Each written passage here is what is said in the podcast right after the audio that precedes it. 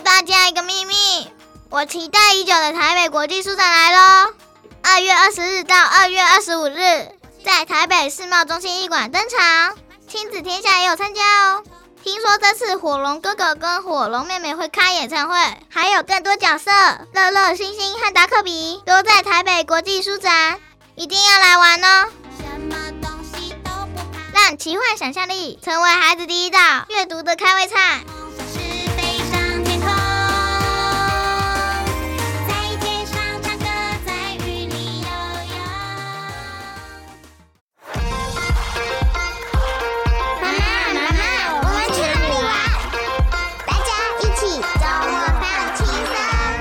欢迎收听周末放轻松，我是不放过任何周末，走到哪玩到哪的主持人康妮。我今天是重感冒、浓浓鼻音的米妮，米妮辛苦了。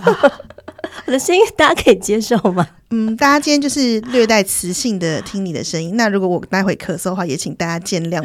我们现在是感冒二人组。好哦，好，今天的节目播出的时候，应该是寒假刚放完、刚开学的时候。那前一阵子呢，我在 mini 的脸书上面。看见她在学校当故事妈妈的一些心得分享，我觉得好可爱哦。因为我女儿才幼稚园大班，我还没有进入晨光妈妈、故事妈妈这个阶段，哎，就想说，哎，今天在刚开学的时候，我们就请 mini 还有一位特别来宾来跟大家聊一聊晨光妈妈的心路历程，跟怎么样成为一个很会说故事的晨光妈妈。好，那我们是不是要先介绍我们今天的特别来宾？好的。我们今天的特别来宾呢，他有两个女儿，他两个女儿现在也比较大了，但是他以前呢，在学校的故事妈妈经历长达八年以上。那我们要请他自我介绍一下。各位爸爸妈妈还有小朋友，大家好，我是最爱吃红豆的红豆妈妈。你们有没有很会讲故事？已经开始进入那个故事的氛围了。没错没错，一开始就是要让小朋友觉得说，哇。是红豆哎、欸，红豆妈妈来了，不是红豆泥。所以取一个小朋友会记得的名称是重要的吗？两位故事妈妈们，我觉得是重要的，就起码你一定要有个江湖称号。事先想好有红豆妈妈是蛮可爱，像我其实蛮无聊了。我的就是小文老师哦，所以你就是名字加上老师，对对。那红豆妈妈就是红豆。我的话，因为我的小孩小名就是红豆，所以我就是叫红豆妈妈。我从幼稚园开始讲故事，所以小朋友都是这样子称呼我的。嗯哦，那一开始我有一些小白的问题想要问大家：是每个班上都会有自己的晨光妈妈吗？应该是说在每个学期初，我想每个学校可能不一样，等下可以请红豆妈妈来补充。像我自己小孩的学校，应该是说在。每学期初会调查一些学校都有一些志愿服务志工的类型，它其实有很多种，嗯、例如说故事妈妈是一种，也有是做图书馆志工，或者是有那种陪伴一些学习障碍的孩子，还有做交通导护的也有，他会有一些各种志工的意愿调查。意愿调查，那其中像我就是上学期给我自己一个任务，我就是希望可以来讲故事给小朋友听。像我们学校是说故事的时间是。固定的每个礼拜会有一天的早上，就是在晨光的早自习的时间，然后进班，他会分配你。一开始会让你跟这个前辈见习个几次，嗯，然后之后就看哪个班。现在就是可能有人离开，有故事妈妈没有，就是可能没有接续，没有接续工作的时候，对，就是有空的班，你就可以去顶那个班，然后来讲故事。嗯，那红豆妈妈，你们以前的小朋友学校也是这样吗？对啊，其实我的我们学校的状况其实是蛮类似的，也是一样，就是先勾志愿表。那当时我也是看了，就觉得说好像只有故事妈妈适合我，所以我当时选了之后，那我们学校的话是会有班表。那以我们学校的话，故事妈妈其实还蛮多位的，所以我们是依照班表。那今天可能到哪一个班，我们就是一二年级，然后大家会是轮班的进这个班。那我们也有遇到，就是还蛮特别的，有夫妻档的，然后他们会做戏台。那如果有特别的这种状况的话，呃，我们的故事组长会特别帮他们安排巡回每一个班。哇，这太专业了啦！这是表演哦，所以你们都不一定会在自己孩子的班上说故事吗？没有，没有，我我是没有，我没有办法选呢。就是他他叫我去哪个班，我就学校看安排这样子。对，但我们是会巡回到自己的班，然后到后面就是讲到变成资深的故事妈妈之后，他会帮我们安排就是进特教班，所以我也有特教班讲故事的经验。哦嗯，那就更不一样了，对不对？对对对，准备起来是完全不同的。那这一段时间老师在做什么？在说故事的时候，我自己的经历啦，我碰到的老师他就是在改联络簿啊，或是在改小朋友的作业啊。哦，所以老师是在班上的，老师是在班上，在旁边做他的事情。所以一开始我这种小白进去也是有点压力，但有好有坏，就是你也可以发现不同老师的风格。有些老师他就是空班，就老师坐在那里，小孩子就点点很安静，你就是怎么讲就是很 OK。那有些老师可能也不太管，你就会知道那个班上就是小孩朋友就会比较活泼一点。嗯，对。像我们的话，我们完全不同，我们完全是老师开会的时间进去，所以我们是直接要连秩序都要管，因为我们进去的那个班可能就只有一位，就是我们自己又要进班，然后我们就要带故事。那通常一年级的小朋友会跟幼稚园的情况比较像，就是你只要带好气氛的话，他其实都还蛮听话的。可是，如果到二年级，会有一些就是比较活泼的孩子，那我们就要能够有办法能够管秩序。然后，像我自己是很喜欢就是怪腔怪调，然后像刚刚那样，对对对对，或者是我会吸引他们，就是想说，哎，有没有办法就是吸引他们的注意力？像我就常常会这样子，训导处报告，训导处报告，请二年一班的小朋友到训导处集合，然后他们就会哄堂大笑。就会忘记刚刚在吵什么，嗯，所以你一定要就是想办法有一些打断他们现在在胡闹的这个秩序，然后他就会专心在听你讲话。因为我们也是在低年级，好像就是一二年级比较需要故事妈妈陪伴这段时间。那我觉得讲故事不是最困难的，重要真的是管控秩序的这个 没错没错，因为他们很有反应，你知道吗？就是每一讲一句话，他都想要举手跟你。跟你有些互动跟回馈，其实我他就是可能有些时候他就是只是单纯想要分享他自己在家里的什么心得，很多是这样。然后你就要赶快的安抚他们说：“哎、欸，先听我讲好吗？我也要讲。”就是很多时候一个故事，你不要看一定要准备很长篇的故事，其实短短的故事，你中间跟他一来一往，一来一往一回，其实就会可以讲很选我选我选我的那种 状态会出现。真的，所以我自己是不太发问问题啊，真的。可是因为。真的好啊，这给你要跟前辈学习一下。对，因为我真的太浅了，所以我就是很高兴，我我很想要互动，本人又怕尴尬，你知道吗？想说你自己想象那个画面，对你怕冷场，就是单纯讲，就是怕他会不笑或者是什么。如果你又没有这么多怪腔怪调的话，对，所以我就会很想要跟他互动。可是每一个互动就没完没了，你知道吗？对，所以我我的互动方式通常会是说，譬如说选什么的举手。然后再直，你就直接再换下一题什么的，再举手，选 A 的举手，选 A B 的举手，所以他没有时间去回答，只准他们举手。选择题不用问答题，我们可以用选择题跟他去做互动，哦、我们不用都用开放式的问题，因为当 A 讲完之后，可能 B 也会对，也想要发表。那我跟你讲，整堂课就发表不完。而且我会跟他们建立秩序，例如说你一定要举手，可是他们通常都是一举手马上就讲话的那种，对对对，对，他没有要等你 cue 他，这就是小朋友的可爱。对，就纵使到二年级也跟幼稚园差不多这样。对，所以大家觉得，哎，故事内容不一定要很长，然后也不是一定要很多很多的互动，因为我们会没有办法 control 那个互动的程度。所以让问小朋友选哪一个，然后就进入下一个，也是一个很好的方式。我觉得还是可以有一些适时的互动了。那可能就是你不要想象要塞那么多的桥段了，对，不要把它想太复杂。对，嗯，哎，那我们想听红豆妈妈分享，就是说你长达这么多年的故事妈妈经历，有没有什么特别让你难忘的？或者是孩子有说过些什么让你觉得哦，好感动这样？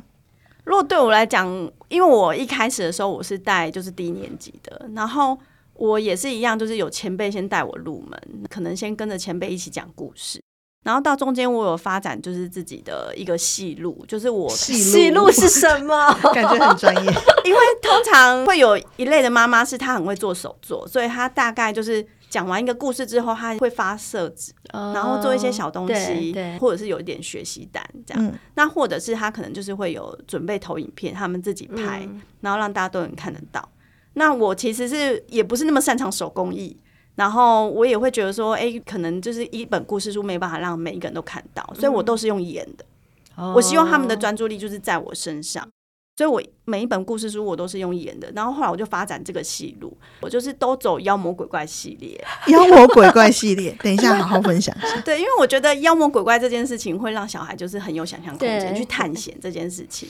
然后，所以我发展了这个戏路之后，我突然有一阵子哦就爆红，就是我只要经过低年级的班上，他们说黄豆我们？就会巨星出巡的感觉，对，就是这件事情就让我还蛮有成就感。然后在下一个阶段是，我就到了特教班。那特教班反而一开始是受挫的，因为你从一个就是我自己觉得妖魔鬼怪没有样，对，妖魔鬼怪不吃香了，一个巨星的故事妈妈，然后到就是特教班，然后到特教班的时候，有些孩子他没有办法很立即的给予你反应，嗯、可是老师会告诉我说，其实他有在听。那我们可能针对就是特殊的孩子，我们帮跟他们准备故事，会有更多，就真的要去做一些手作，或者是我们讲了一些种豆子的，然后我们就会进班，真的在这一堂课种豆子，然后下一个礼拜、下下礼拜再来看那个豆子发芽，有一些学习性，然后一些成长这样子。对对对，然后你也会学习怎么跟特教生的孩子去做互动，我觉得这个是让我自己就是成长蛮多。然后在中间有一段过程，我还请我女儿的老师协调，就是。请我女儿就是一起也录特教班，哦、然后一起帮忙去做、这个、做小助教这样。对对对对对，嗯，对我也有听说这种故事妈妈接下来会有传承，就小孩自己来，很多是因为小孩的关系来当故事妈妈。嗯然后当久了之后，连小孩一起来加入当小助教，我觉得这种也让我觉得好感动哦。所以你现在要慢慢可以培养你的孩子。我我我我培养我的小孩子，帮我从选书开始。我们其实就因为这样子开启了很多新的话题。他会知道妈妈这周要去讲故事了。我会问他说：“哎，那讲什么故事好？”因为我小孩也刚好是一年级，那一二年级差不多。其实我们就会开启很多话题，因为我知道这个是小朋友喜欢听的。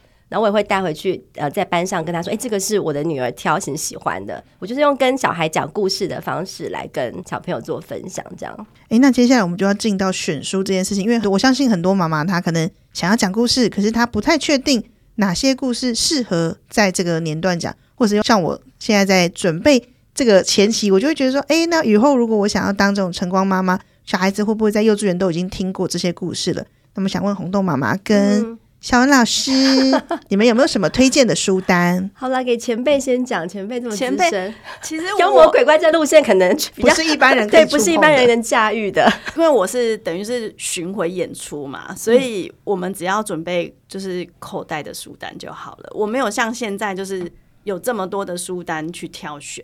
然后，但是我可以随时进到一个班就开始讲故事。那我最喜欢的是王文华的《刚好有杂货店》，然后他就是在讲一个巫婆，他的杂货店是非常的破旧的，它里面就会呃，可能就是跟现场的人啊去做一些互动，然后大家本来不想去他那个地方买，但是他都会讲一句咒语。对我来讲，我就会跟小孩讲说这是一个咒语，他就会讲或许有，或许没有，或许刚好有。然后他每变出一个东西的时候，他都会讲这句话。Oh. 所以我在演戏的过程中，我只要讲到第三个，全班会一起跟我讲说，或许有，或许没有，或许刚好有。所以其实你在跟孩子互动的过程中，刚刚有提到说，是不是要一直举手互动？其实没有。我在讲的过程中，我会让他们记得，就是重复的一句咒语。其实这个也是一种互动，他就会跟着我一起念。而且我根本不用 cue 他们，他们都会跟我一起念咒语。我觉得这件事情让我觉得说，是我更能够跟他们建立好连接点，培养一种一起的默契。还有就是，他们其实整场故事的焦点都只有我一个人，台上没有投影片，这就是巨星般的呵护。真的太高端了啦！一开始的时候，其实我有遇过，就是。我讲的这本书的确他们听过，因为亲子天下非常推亲子共读，嗯、所以其实现在孩子们阅读的量其实是多的。嗯、我曾经就是，譬如说我讲了一本书，然后但是班上的同学一直讲下一句，哎，哦，对，因为他们都重复听，重复听，听到熟到不行，这样。对，结果你知道吗？我，当天就是一接龙吗？没有，我一直在改编。哦，即兴的，我为了要让他觉得这是一才不是这样，对不对？对，所以我一直在。他讲一句，我就要脑子里立刻想另外一个剧情，所以我一直当天一直在改变剧情。后来我发现说，哎，其实可以不用这样子。那我们当我们准备好一本故事书，我可以依着那个班去演戏，跟他们去做互动，我觉得这是蛮好的。另外有一个是前辈教我的，就是我们可能都会选绘本，就是第一年级我们会选绘本。我的前辈他很喜欢选，对我们来讲就是我们现在的桥梁书。其实你可以讲文字量更多的，因为是你在说故事，是我们故事妈妈在说故事，嗯、所以我们可以消化那中高年级的书，嗯、但是我们用演绎的方式，或者是用几张图片的方式去讲给他们听，因为你不用讲那么多，每个字都读，嗯，可是你可以讲给他们听。那我反而觉得，对低年级孩子，如果你是已经有消化吸收，再讲给他听，那桥梁书你也可以选。所以你就不局限在绘本，然后呢，桥梁书他们没看过，一定绝对不会有人破梗。对，这就是我的经验。哎、欸，这真的很前辈。对啊，前辈今天的秘技一跟秘技二，我觉得都都很不错。好，那我要分享，我算是刚入行的，我的选择，我确实就真的碰过选了太 popular 的书，不一定是不是亲子天下，嗯、就是选面包小偷吗？还是什么那些，就是很 popular 系列书。然后确实就有那个死小孩跟我说，就说这个有最新的，你怎么不讲最新的？还挑现场就会这样，马上跟你吐槽。但我是没有马上要改编什么，我就跟他说啊，你你真的都知道吗？你猜一猜，其实他们不一定知道，所以你不要因为这样子你就害怕了。其实你就讲，我觉得是没有关系的。然后后来如果他真的要一直破梗，一直想要回答的话，我就说那简单，我们就邀请你一起来讲喽，换你来讲喽，他就不敢了，大概是这样。然后我也是觉得，我一开始选书，如果还没有像我们的红豆妈妈这么高段的时候。像我自己的经验，我觉得还是先从绘本，我熟悉的绘本，然后我就挑我跟孩子共读的时候，孩子有反应的、喜欢的为主出发。我觉得这是最简单。然后我会挑一些其实本身在故事里面就有互动性的，我还是蛮爱互动的啦。虽然你不用特别问，可是它的剧情里面可能就会有一些问题是你要翻开下一页才会知道答案的那种。其实他就会很容易去猜。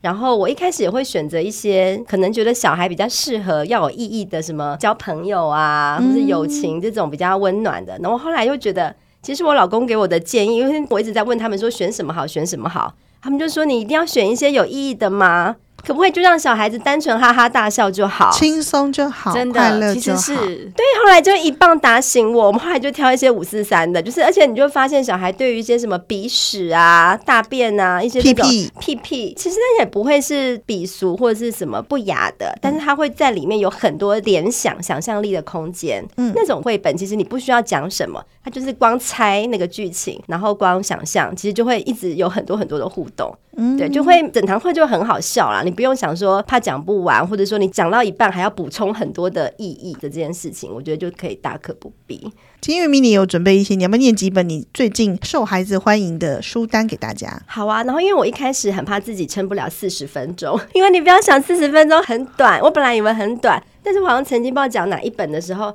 哎呀，怎么还有空白时间，有点小尴尬，所以我后来就会固定准备两本。那我后来的经验就是，可能会以这个主题，例如说，我手边拿的这本刚好是亲子天下的阿嬷的聪明药。如果爸爸妈妈有看过这一本的话，它里面就是在讲阿嬷她不小心在挖鼻屎的时候，就是被其他的动物看到。然后大家就是撒了一个小谎，说这个是聪明药等等的这个故事哦。如果大家有兴趣，我觉得这本就还蛮有意思的啦。背后其实你说它有意义，它还是可以讲出一个道理，就是你可能不要随便的去撒谎。你讲了一个谎，就要圆更多的谎等等。然后另外就是，我就搭配公主怎么挖鼻屎这两本，就是鼻屎系列，就让他们先挑啊，就是可以从封面开始，你就可以让他们去想象你想要听哪一本。然后公主怎么挖鼻屎的，其实就有各种的可能。然后他们就会编自己的版本，类似这样，我就觉得。我现在就是走这种无厘头的路线，嗯，然后这样我也会想说走一些节庆啊，例如说之前前一阵子可能圣诞节，我可能就会想说讲耶诞，对，圣诞老公公可能的这种绘本等等。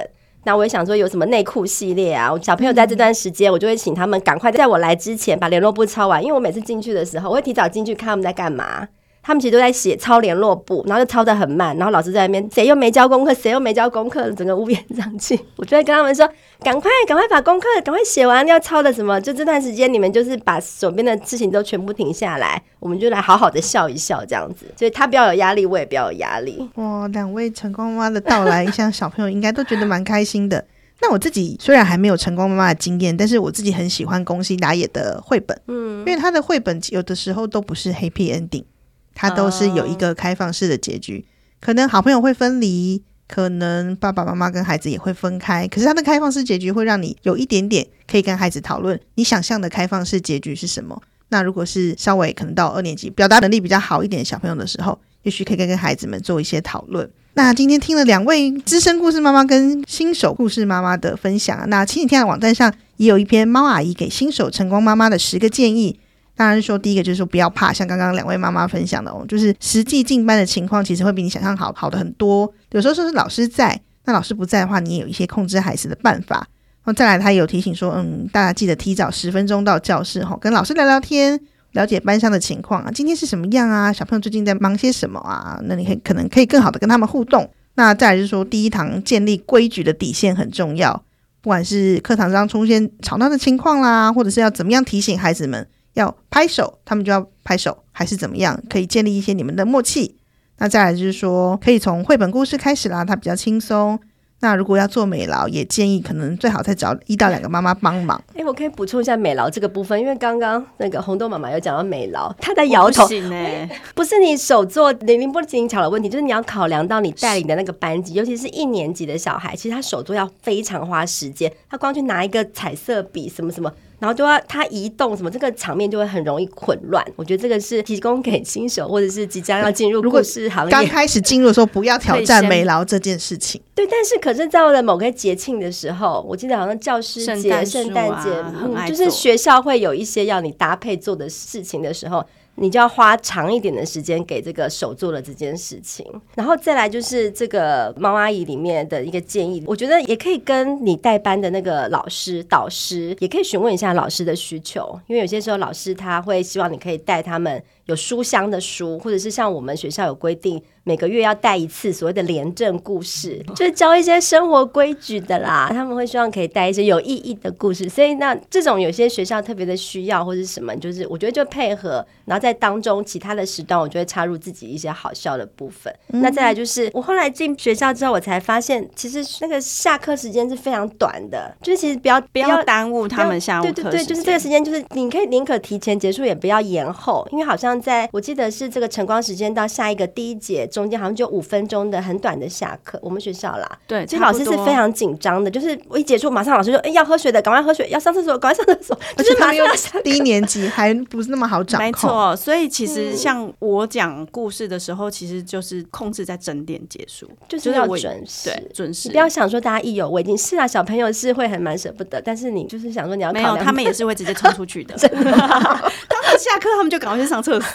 哦，对，因为他们的时间紧迫，所以准时结束也是非常重要的，蛮重要的。好、哦，大家如果想细看这些给新手晨光妈妈的内容，也可以上亲子天下的网站。那今天要非常谢谢红豆妈妈来跟我们分享晨光妈妈的经历。我相信每个妈妈在第一次当晨光妈妈的时候，应该都会有点兴奋，那也不用紧张，带着你对孩子的爱，孩子就会接收到你的爱，接收到你的热情。对，我觉得欢迎大家一起来加入，好像我们在号召大家加入晨光妈妈的行列。我觉得蛮好的，一个学期就是花一点点时间陪伴小孩度过这个快乐的时光。那孩子一定也会以你为荣，虽然你不一定在他们班上讲故事，但是会有一种我的妈妈很会说故事的骄傲。